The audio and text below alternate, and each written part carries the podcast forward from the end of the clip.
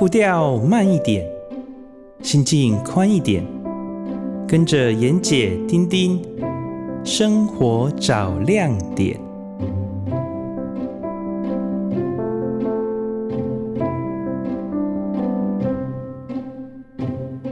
各位听众朋友，大家早安！很高兴又在空中和你相会。您现在所收听的是云端新广播电台 FM 九九点五，我是主持人丁丁。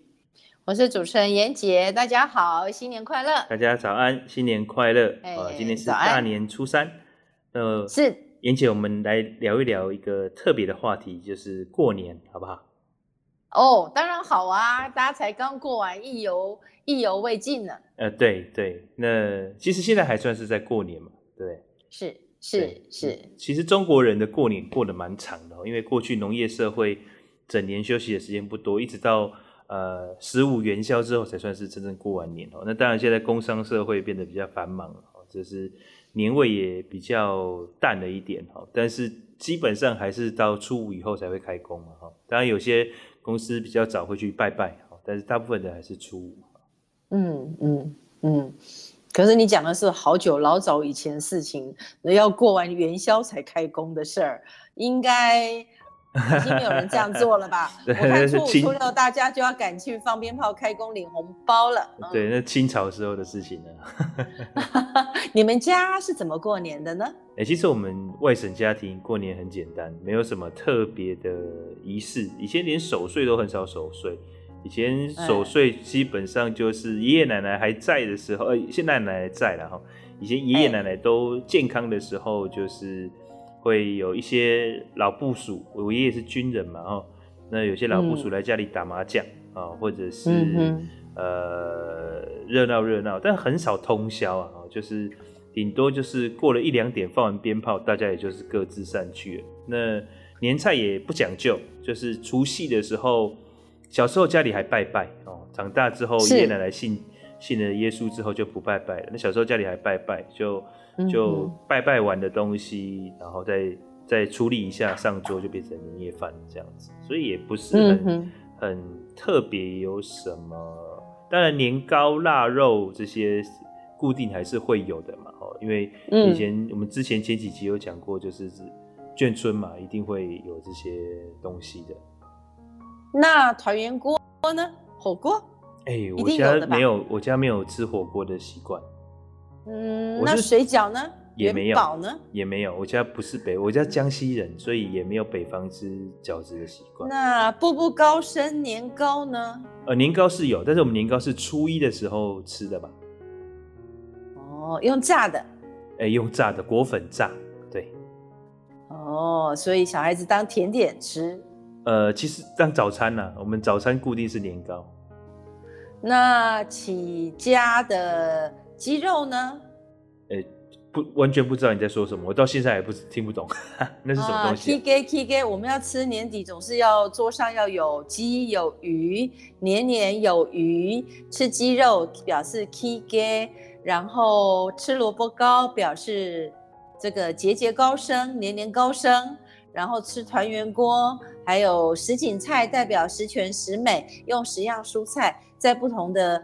的时间下去扁，然后呢，切的刀工细细的，叫十全十美。就是在吃很油腻的时候，就是配一下，可以让自己的胃可以不用那么多荤的啦、肉的啦、鱼啊、大鱼大虾之类的。所以这些菜你们都没有吗？哇，我听了真是叹为观止，好讲究，我们都完全没有这些东西。我们就是呃很随性的，基本上每年煮的菜都是。鸡鸭鱼肉啦，哦，那也都是固定的几项，就是卤菜吧。我奶奶过年的时候会固定卤菜。那外省人是必有的。对对对，然后那本省人必有的乌鱼子呢？乌鱼子我们家也很少吃，我们也是到了我长大之后，我家甚至连海鲜很好很少吃哎。江西人不吃、哦、不吃鱼的，江西人不太吃什么。嗯、其实江西有一个很大的鄱阳湖，对吧？可是海鲜嘛，呃，鱼鲜鱼鲜。对，但是我家不太吃、欸。河鲜、湖鲜。对，真的。我家，我家是这个海鲜最多就是虾子，连什么花枝什么都很少在处理。所以你们家小孩唯一有兴奋感的就是红包喽？哎、欸，红包是固定要有的板路嘛，肯定要有的。哎哎、那说吉祥话嘞？说吉祥话就领红包的时候讲，因为我家小孩哈，其实只真的只有我一个。我爸爸他们呃这辈里里面，一直到我长很大之后，才有结陆陆续续结婚。所以我的堂弟啊，我只有一个堂弟哦，我这个堂弟跟我、嗯、跟我小孩只差了几岁而已、啊。哇塞，那我发觉你对咱们中国人过年、台湾人过年。你算是陌生的呢？哎、欸，白纸一张，生疏的。哎、欸，可是你现在有老婆啦，你总得女婿回去要怎么讲？初二的时候，你总会吃到很多年菜吧？啊，这个我我太太这边也是外省家庭，是对。那他们的过年基本上跟我们家唯一的不同是，他的兄弟姐妹、堂兄弟、表兄弟非常多，好，所以。嗯夯不啷当二十来个，所以他们家过年是特点是热闹。因为我小时候，我家里总共就八个人，嗯，就是这八个人。然后后来还有到美国的、到中国的回来的人越来越少，呃，这个年对这年就越过越简单。那我老婆家是很热闹。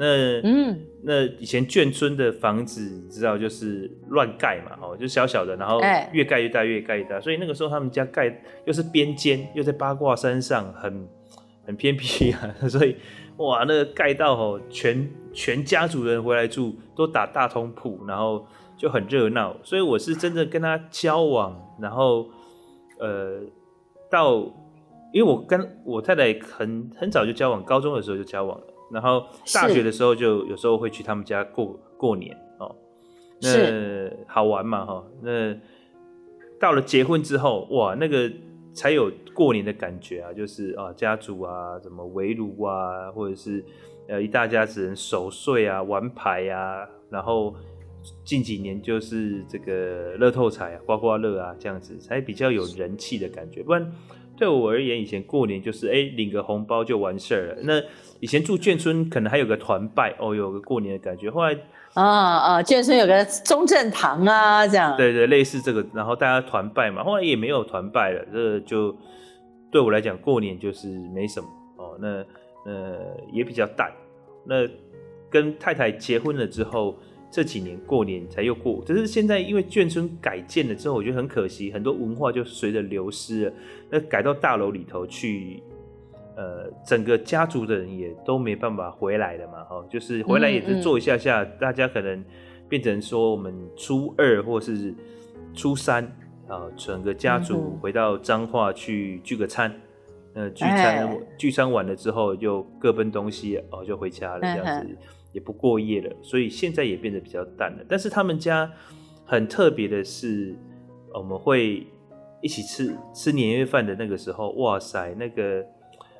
卤菜啊，光那个卤菜就要卤两天，欸，不开玩笑。卤那个蛋，我老婆说要卤卤两三百颗，哎，这么多人口。对，那当然不是，好热闹。当然不是一次一口气吃完嘛，就是有些人吃了会带回家啊，或者什么的嘛，包一点回家这样子。然后再来就是会大家一回去就住个两三天嘛，那个时候，所以这两三天也都是想到就吃，想到就吃嘛。光那个。洗碗哦都要排班洗哦，这些婶婶 小时候是婶婶们洗嘛哦，嗯、哦就是我的丈母娘跟婶婶们哦这样子洗，嗯、然后到了我们这代长大之后，就是我们啊表弟妹啊这样子轮流洗，光洗碗就是一个浩大的工程，嗯、你知道吗？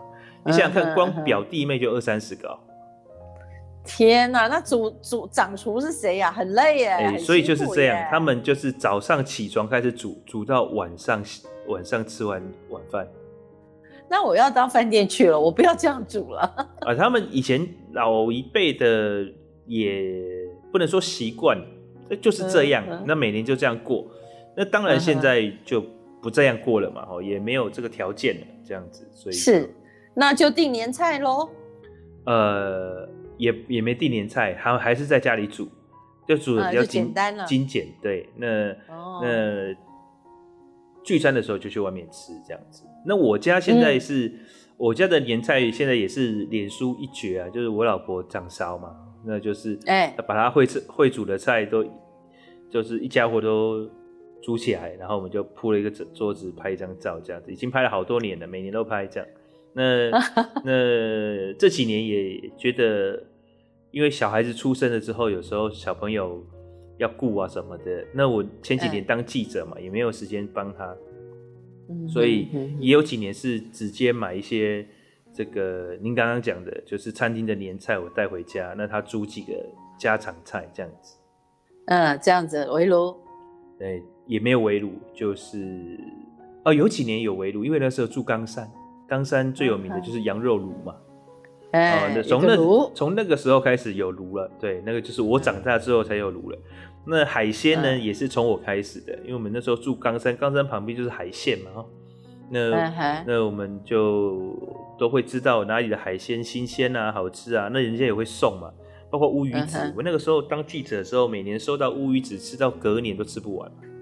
天哪，哦，是哈，对，因为送往迎来嘛，我们当然也是会回礼送人家嘛。那还有一些、嗯、呃采访的单位，因为这个东西其实也是无伤大雅，这个没有什么等价交换的。农产品，农产品还好。嗯、对对对对对，但这是一个心意嘛。那、啊、我们平常也有一些礼尚往来啊，所以所以那他们拿乌鱼子一定是比较在地的嘛。哦，这些鱼会呀、啊，或者是呃在地的士绅他们。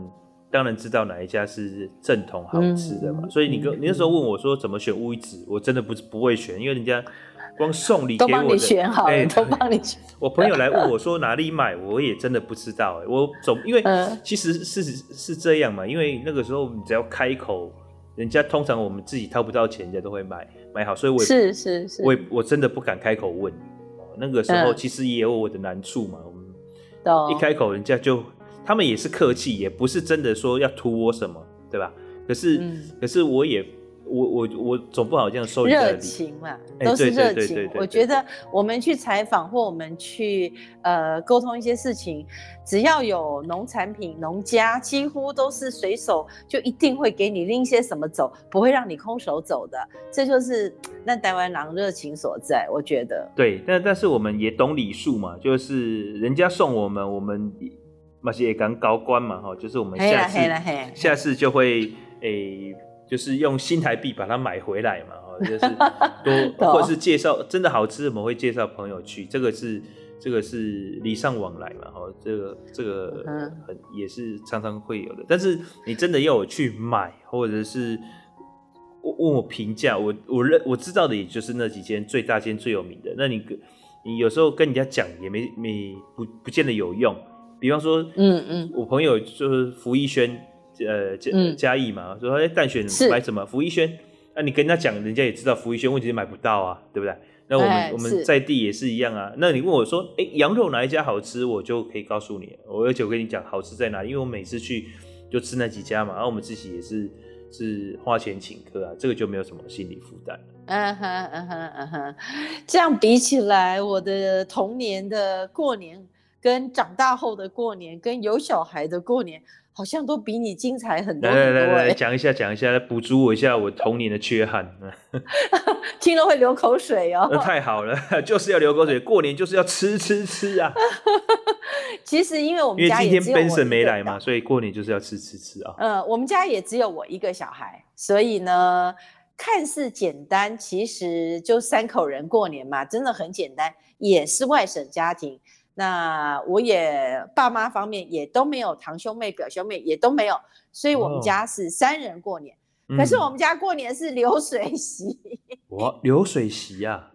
对，为什么你知道？因为我从小住在镇公所的公的的公家宿舍，嗯、那这个公家宿舍的周围也很奇怪，它也不是一整排一大群都没有，就单独一间。然后呢，它的旁边是镇公所。镇公所旁边是分局，分局旁边是消防队，所以我是被一群公家公务人员的公务单位给包围起来。嗯，那不不远隔一条街又是一个分局，所以呢，我们家几乎呃，晚上不用关门，因为二十小时这周围都有人在值班，而且是带枪的在值班，哇塞，这个不容易。对，也就形成了我的童年。其实我我爸爸很好客，所以我爸爸都知道他们晚上值夜班、大夜班，所以我们家常常会有人突然半夜出现吃饭喝酒。那当然最辛苦的就是我妈了哈，我爸是不可能动手的。妍姐的可是的父亲是做什么样的？我我爸也是公务人员，哦、也是军人。哦、呃，哦、但是我们因为特别的关系，就住在那一个被公家单位包堵、包包围起来的单独一个公家宿舍。哦，所以我们呃，我常常其实好几次、好几次的的晚上除夕会听到一一九他们出勤的。那个消防队的车子，嗯、因为我们这边有山坡嘛，哈、嗯，常常就会修刷，那他们就去要打火。哦、那以前打火都是义消的兄弟们打火，所以他们呢打完火回来要点名啊，然后要报告啊什么。所以我其实如果真的有什么事，我也睡不着，因为声音就在我的对会喧闹一一下子寝室的窗口这样。嗯、那更不用讲除夕啦，除夕就一定他们会转到我们家来。喝一杯酒啊，然后跟我爸拜个年啊，嗯、所以这个是呃有打火的时间，呃，但没有打火时间，他们也是要三班轮，所以我爸妈一定会请在当班的人员过来我们家喝一杯，然后吃吃东西。那分局的人比较少，可是呃怎么讲呢？就是消防队的人就是。来了之后，他就开始打电话，打电话就开始邀人，所以人就不断的来，不断的来。Uh, 因此，呃，我们家的过年是非常热闹的。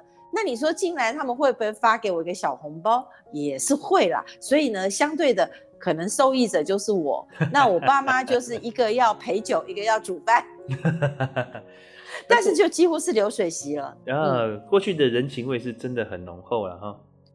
对，所以我有时候慢慢长大，当我在青少年的时候，我有一点点不是很高兴，也很不解。我曾经问过我爸爸说：“爸，啊，每次都妈妈做那么辛苦，你为什么要请这么多人来吃饭？嗯，我们家简简单单就好。那时候我渴慕的是简单，期待的是简单。我们家三个人吃饭就很像年夜饭，不是那种外人很杂沓这样。那我爸就说：哎，他们值班很辛苦啊，尤其如果……山上或者是人家家里小心火烛嘛，哈，有万一他们要出任务，那回来也没东西吃，所以我爸就会就一定会准备很多东西，所以我妈大概三天前就开始准备卤菜了，一盘一盘的铁盘子的卤菜卤好就放在我们家有任何空隙的地方，有时候连浴缸都得把板子打打，啊、打浴缸都得把板子打上去，然后放在板子上。大坪，好，不过那个时候房子也小了哈，因为那个公家宿舍的的那个空间本来就不大啊，对不对？对，然后大白菜一买就是一竹笼，这样哦，因为跟你们家完全？完全不能比。你们家完全比不上我们家的量 哦，对，完全不行，完全不行。对，所以这是我小时候我的记忆。那我爸就说：“哎呀，他们很辛苦嘛，这样，所以何妨呢？就是大家热闹热闹，新年过年嘛，一年就这么一次，这样。呃，通常这是我们家我小时候记忆中，就是跟很多很多很阳刚的。”这个这个打火兄弟们，还有就是消防队的公务人员们，这样，还有分局的人员，这样，嗯、还有我爸的朋友，好几群不断的来，不断的来，这是我童年的记忆。那等我长大之后，我才知道说，嗯，这是很有意义的，因为也许现在这个字此刻，我在想我小时候童年，他们有时候也会跟别人讲到说，啊，以前年轻的时候晚上值班都会去老严家喝酒啊，吃饭啊。他们也记忆中应该也存留了我们家的年味吧，我想，嗯嗯，呃，这是我小时候的过年。嗯、那我比较长大之后过年，其实就是呃在外面读书，然后一年一次的过年回家的时候，就是也是大概这样。但是我可以感受到几个。公家单位，他们其实人换新了，年轻的人跟我爸妈已经不太有交流了，所以我们家的年就反而越过越人少，越简单，反而是老朋友、嗯、这样。那跟他们之间的关系也比较疏远了，因为毕竟就是。呃，不是，我觉得年轻人跟年不同的世代，他们对年有不同的感觉，他们可能不太喝酒啊，不太拼酒啊，不太划酒拳呐、啊。那我爸是一定要划酒拳的。一定要打通关的，一定要罚三杯的、嗯、这些东西，年轻人就不太来，不太来这一套。这样，我的感觉是这样。嗯，直到我结婚后呢，有了小孩，那当然回去也是我妈那边预备。可是我就会开始准备家里可能初一、初二，哦，要到初五、初六、初七、初八的菜。那我大概一定会有所谓的嗯卤菜，但是我不自己卤。我就买台北你讲的南门市场，然后还有一家很有名的卤菜，就是南京板鸭哦，就是在新一路南京板鸭。新路还有一个信远斋，信远斋是专门做熏卤味，我觉得非常的特别。那这些店都是过年要大排长龙的，那没办法就只好去排啊，嗯，排一排也感觉哦好热闹这样。啊、那一个团圆锅是势必要的啦，团圆锅我就会去到。绍兴南路的美味小馆，美味小馆基本上就是锅锅锅，全部都是锅，牛肉锅、鱼头锅、狮子头锅，这样看你要什么。哦、所以当我现在还在吗？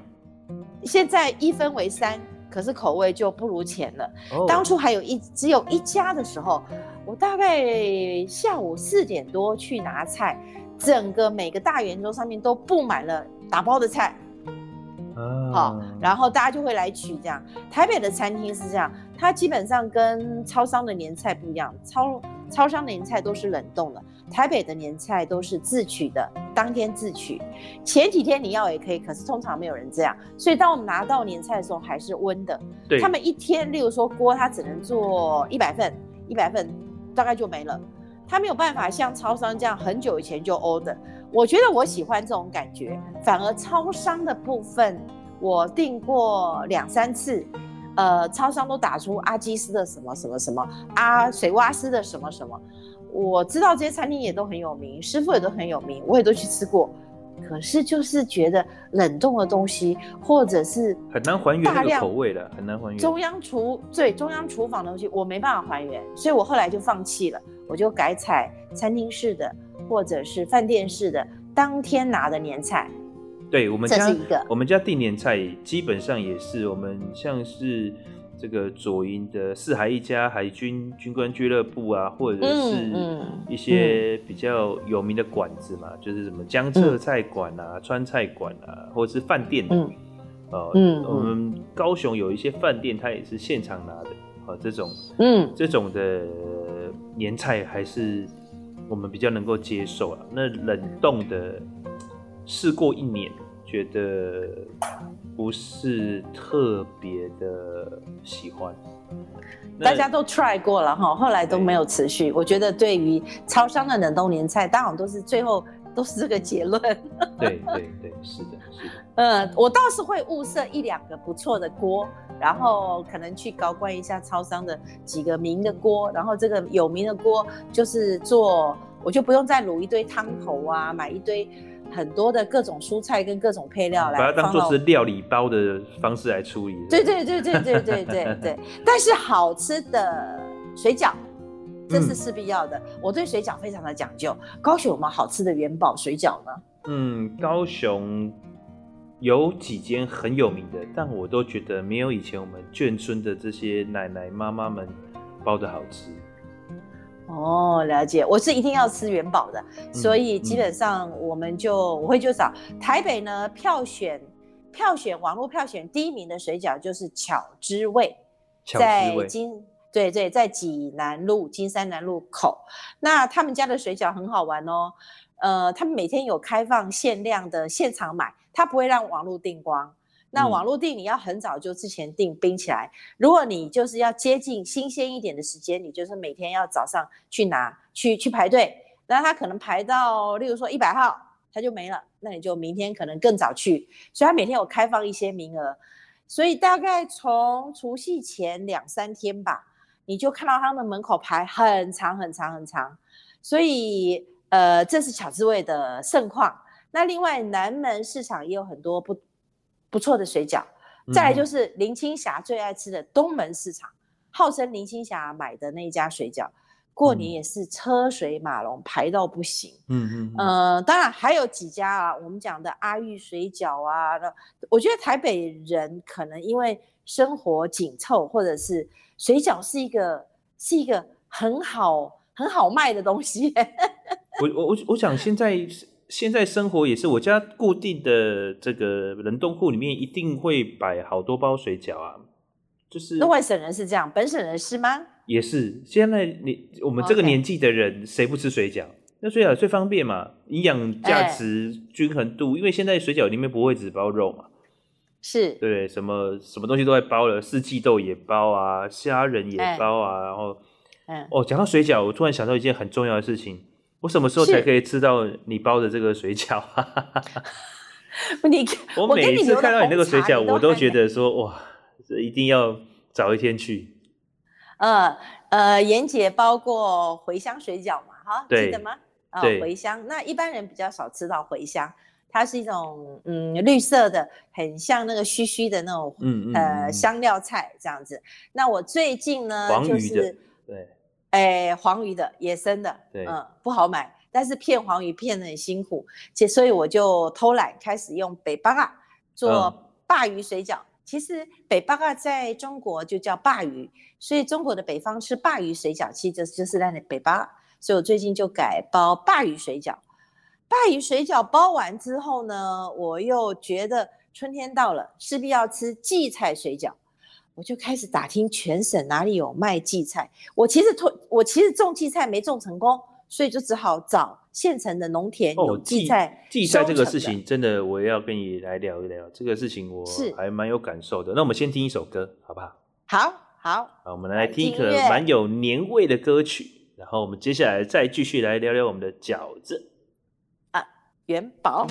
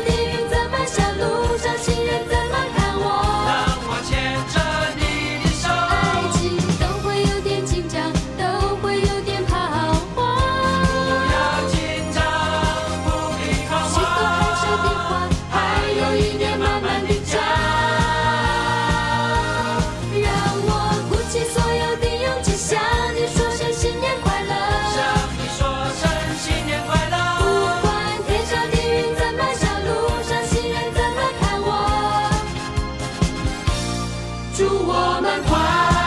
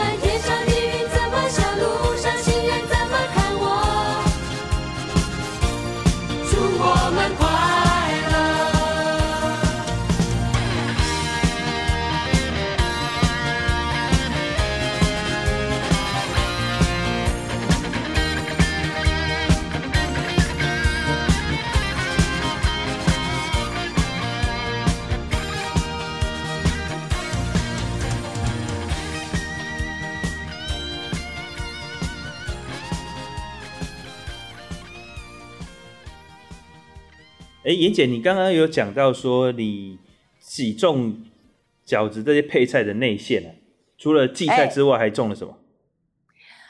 呃，我试过小茴啦、韭黄啦，然后再来就是荠菜啦，葱肉应该是最普遍的吧。只是我在荤的这部分的馅，我倾向于比较特别，所以我试过野生黄鱼，试过北巴嘎的鲅鱼。嗯那当然也试过虾仁，这最平常的。但是说实在的，哦，鬼头刀我也试过，就是鱼类的水饺哦。嗯嗯。那因为价格不一样嘛，所以试试看。结果呢，今天今年的三，今年的那个春天来了，我突然想说，哎，荠菜，人家说野菜之王，江南第一位。那三月三，这个韭菜就是生命草，试试看。结果没。大概去年底请人家种，买了一包网络上的种子，结果没发芽。我认为是冷冻的，我还打电话回去跟老板说：“老板，你的都没有发芽。”那他也就他就说不可能，好吧？那我就开始找了，找找找，找到虎尾有一个可能是呃大陆大陆嫁过来的一个女士，嗯，她有种。所以我就去拿啦，开了一个多小时的车就去拿。他就问我说一斤多少？我问他说一斤多少？一斤一百。我想说一斤一百，那全部捡一捡，挑一挑。我说三斤好了，这样他就说哦好三百。我说好，那就几点去拿？后来想一想，他说田里面可能这一波是最后一波，想说不行，我说改五百。所以呢，他说好五百。我去的时候是一个大纸箱子，我想说啊洗一洗也还好吧。他说：“你这个可能这个五百块的荠菜，你得花三小时清理。”嗯，我说：“哦，这么麻烦。”他说：“清荠菜很麻烦。”我说：“哦，是是是。那你还有其他的客户吗？”他说：“有，你看这五箱都是要寄台北的。”嗯，我说：“哈，还有台北的？”他说：“对啊，其实很多人渴望吃到荠菜，但是不容易买，因为种的人太少。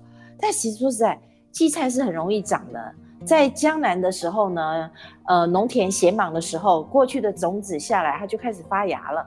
发芽之后就满山满满的满的田里面都是荠菜，嗯，也不用养它，也不用给它施肥，所以它就是呃被叫野菜之王，跟它繁殖速度强也是有关吧。但是不知道为什么台湾就很少很少人种哎、对，就是我在中国工作的那几年，怎么吃的水饺都是荠菜水饺，葱水饺反而很少，嗯、韭菜水饺、嗯。嗯嗯、北方比较多，南方也很少，华东基本上就是荠菜天下，就是你基本上走到哪里一定都是荠菜水饺，真的、啊，包牛肉也是荠菜，包猪肉也是荠菜。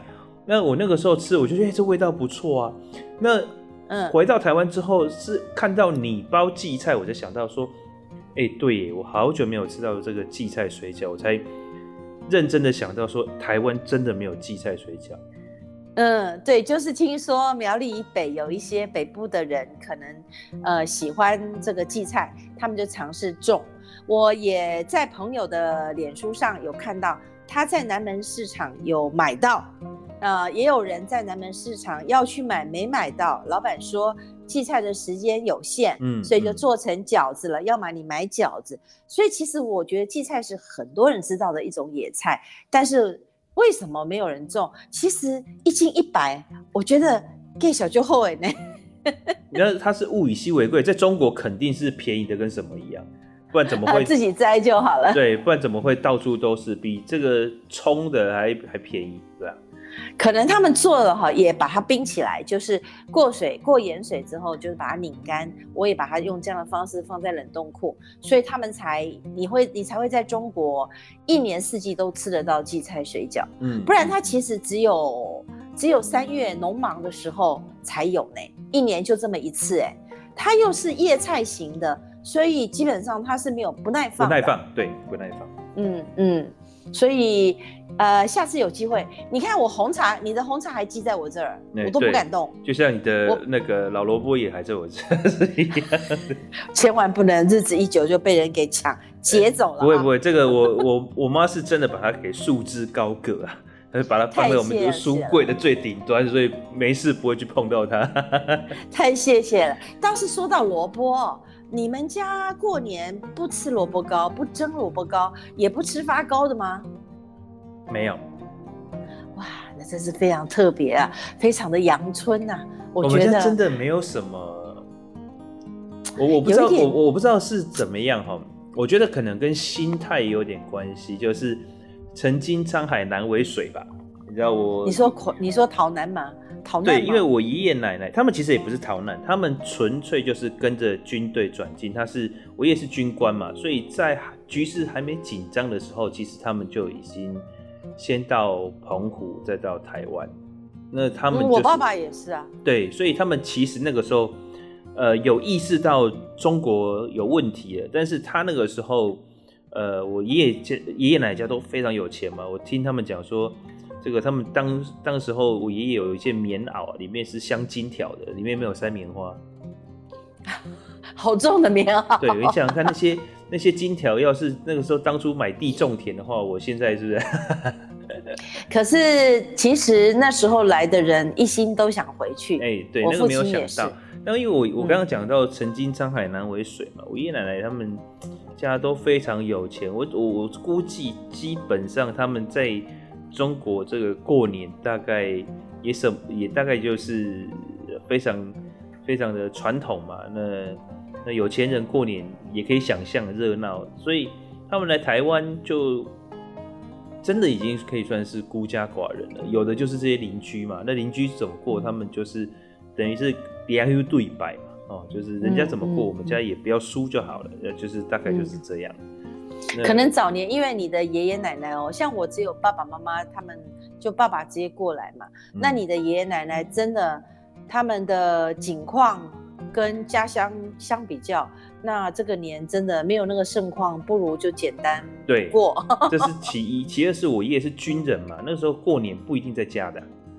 对，哦，对那那我奶奶带着我爸爸他们几个小萝卜头，大概也没什么好过的，反正大家就这么凑合着吧。爷爷是海军吧？我爷爷是海军陆战队。海军陆战队，哇，这个对，他是海军的陆战队，对他们就是以强悍彪悍有名。他们就是来台湾的第一批海军陆战队。我爷爷以前是陆军的，黄埔体系嘛。嗯嗯嗯。对，那来的时候就是要建制海军陆战队这个这个军种。好，那。那我爷爷他们就是罗章啊，就是桂永清，就是桂永清跟我们是同乡。嗯嗯嗯。那那个时候是海军司令，后来变成了参谋总长吧，哈。这个那他他就安排罗章，罗章也跟我们是同乡哦。那嗯，那罗章就找我爷爷，就是同一个体系的。嗯。对，那我爷爷后来是当兵，可能也觉得没有那么想当了，就退了。不然的话，他其实。应该还是升得上去的，这样子。嗯嗯，那这还有另外一个故事啊，就是，请说。呃，反正这个我爷爷他们家大到什么程度呢？就是那个时候在呃江西征兵的时候，是征用我家我一我曾祖父他们的这个米行啊的这个在大街上当做是征兵处。那征兵完要体检啊，要什么的，全部都在那边，哦，所以哇，那不得了，米商盐商真的是在中国过去是不得了的大户人家，何止叫大户？对，那，很很很很多有趣的事情呢、啊。这个以后，呃，我们找时间来谈一谈这些，这个我爷爷奶奶，因为我那个时候小时候特别感兴趣嘛，我要当记者，喜欢问，所以就问出了不少当年的这些事情。那这些很多事情老乡都还记着，这不是我爷爷奶奶吹的哈。这个他们老乡聚餐聚餐的时候，我小时候都会跟着我爷爷去嘛。嗯，这江西同乡会，很多人都记得。我家，呃，我爷爷官没有做的特别大，但是每个人都认识他。所以那时候爷爷是丁爷爷是十万青年十万军，投笔从戎去读军校的。他是这个不是，他在还没有准备对日抗战的时候。少爷怎么会去？少爷怎么会去念黄埔嘞？我想知道，到这一点告诉我就可以了。哦，他那个时候是因为他可能这个叛逆期嘛，他书读的很好，嗯，然后家里又有钱，公子哥儿就是啊，跟后母处的不太来，啊、就、哦、就想说，那我就出去吧。就这样，那个时候其实还没有准备要对日抗战的时候，他就已经当兵了。对日抗战的时候，他已经是军官了。那时候，嗯，了解。所以丁也是黄埔几期啊？他如果那个时候去的话，那那个时候黄埔很很有趣哦，就是他没有真的去到黄埔报道。那个时候你考上了不一定报道的成。哦，太远了。对，那而且黄埔那个时候搬来搬去的嘛。嗯，呃，一下子抗战，一下一下北伐，一下抗战，一下什么，所以他们不是真的都一直在黄埔那个地方。嗯哼，对。然后中间还有一段时间是国共抢人哦。哎，你到了那个集合地点，有些被共产党给接走，有些被国民党给接走了，这不一定的啊。那我我不知道谁才是敌人，谁才是友军。哎，对对对对，那我爷爷那个时候就是到了那个地方，结果局势太乱。那他就被分派到先去读了一个工程学校，然后最后才完成军校的学业这样子，所以他那个也严格讲起来没有说特别是几期。那他说他去的话应该是第六期还是第七期的时候。哦，真的好资深，因为我知道黄埔他们都是用级别来来来相认的这样。对对，那不过嗯，他们那个时候，哎，您说您说。嗯，没有，我本来想讲讲我妈妈台湾人过的年的方式。哦，好啊，好啊，因为我是偶尔还急了，嗯、那所以我爸爸如果像你们家一样，就是对年呢比较是怀乡式的，那可能也提不起劲儿。但是我妈妈可不是，我妈妈是台湾人，嗯、加上我们家特殊的那个地理环境嘛，所以其实我妈妈她就会讲究一点。那我只记得除夕当天晚上早早就要去洗澡，因为呢，除夕过后就不能水不能往外流，因为水代表财，所以就不能洗澡，也不能洗衣服。对，不能打扫。对对对对，也不能打扫，会把财扫出去。对，所以我妈大概下午五点吧，就全部弄好了。那我妈通常是早上除夕就去洗头发，洗都桃蒙。嗯，嘿。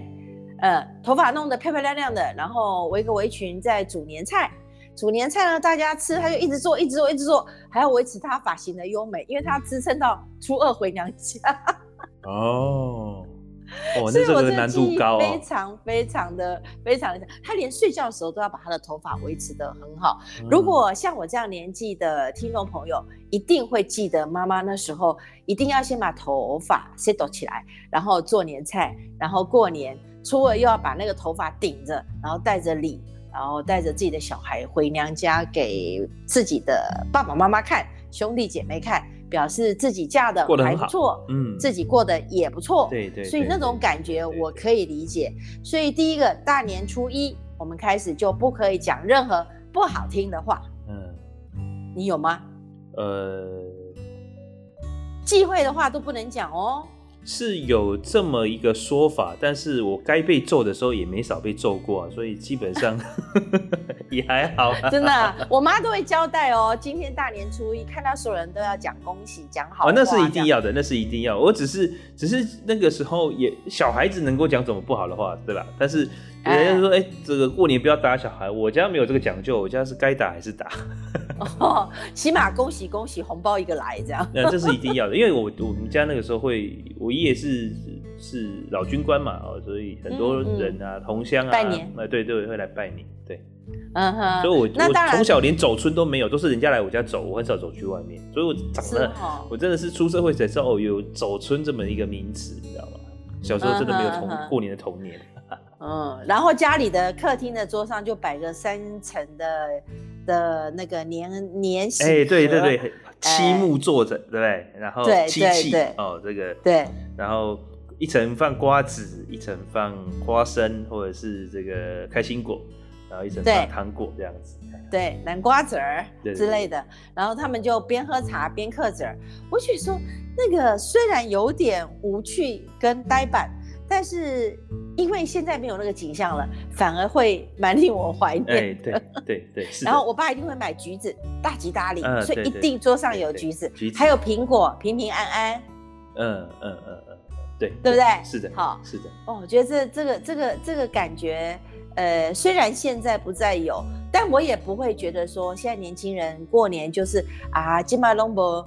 过年的感觉啦，啊，初二就开始去卖物件啊，什么？其实我觉得年轻人有年轻世代他们的方式，我们这个年纪，起码以我啦，你还算年轻，以我，我觉得我们也不用过去的老记忆。怀旧式的去框住年轻人，或一直要把过去的那种感觉留住，我觉得真的没有必要。我觉得有些东西在我们心里，在我们记忆里面是美好的就好了。所以现在年轻人，我觉得初二回不回娘家啦？然后呢，是不是要讲吉祥话啦？真的除夕晚上全部要不分天南地北，像中国春运这样赶成这样吗？其实我都觉得不用。但是大部分的人还是还是以方便为原则。但是我觉得这个。嗯这个过年这件事情，它已经变成一个基因刻在我们华人的这个 DNA 里面了。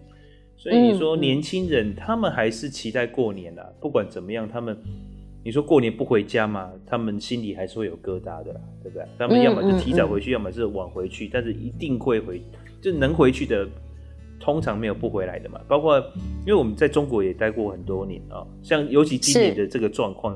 有非常多的人没有办法回来台湾。从去年，真的，去年是是没有这个问题哦。去年就是刚好这个这段时间，但是恰恰是闪过，因为去年过年很早，对，大家都一团混乱的时候都没有，哎，就没有没有什么感觉嘛哈。那那那今年是真的就是第一第一年遇到这个情况，好多人没有办法。对，我知道今年，对，包括美国也是。哎，对啊，对啊，是，所以所以你看。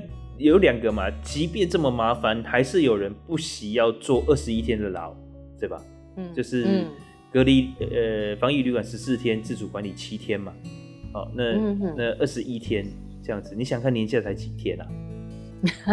其实过年哈，对我来讲还有一个回忆，就是我公公在的时候，那我公婆两人相继大概在五年到七年左右相继离开，嗯，但时间也拉的有点长，嗯，但在在小孩子小的时候，我们是住在附近的，那因为我公公是牧师嘛，啊、所以我们、啊、嘿，那我们进信会基本上呃很流行来来来来台大去去去去美国这样，所以几乎都在国外。所以我有好几年的下午，除夕下午，我就开始煮水饺。所以为什么我对水饺这么熟啊？因为我公公他会把一个一个水饺盒装起来，二十个水饺，二十水饺，他就送到各个不同的医院，三军总医院啊，空总啊，然后荣总啊，台大都有。我们教会跟他认识不同的老人，子女都在国外。那唯一我们这边能够送进，现在可能规定比较严格了。唯一我们这边能够让他有感觉的，就是，呃，有一盒还温温的饺子。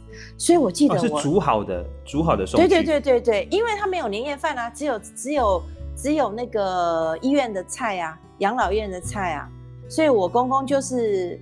大概从除夕开始，一整天早上嘛，就开始奔波在各医院去探访啊。他那个时候是退休了吗？还是还是还在？他还在职？他在职跟退休都做同样的事。他是个做到最后一天 回天家的牧师。哇，我好感动哦。他他是对，他是他是几十年如一日。他走的时候是八十四嘛，哦，所以他到八十四那那一年，虽然没有再送了，但是。因为他走大概前后一个月而已，他身体还很硬朗，嗯、大概都是感谢主。对，嗯、所以我对我对于除夕夜送医院水饺这件事情，我很有感动。我曾经有一次，当我们不在，当我当我公公已经搬到新竹之后，我曾经有一次跟几个兄弟姐妹说，我们应该来做一个除夕夜送送水饺在医院的计划一个 project，大家捐献哈，然后我们找个地方，很多教会都有厨房嘛，我们来煮，然后就送过去。当然年轻人有很多顾虑，他们说啊，妍姐，现在医院哪能让你自己送餐食进去？然后在妍姐，如果水饺吃了拉肚子怎么办？谁负责？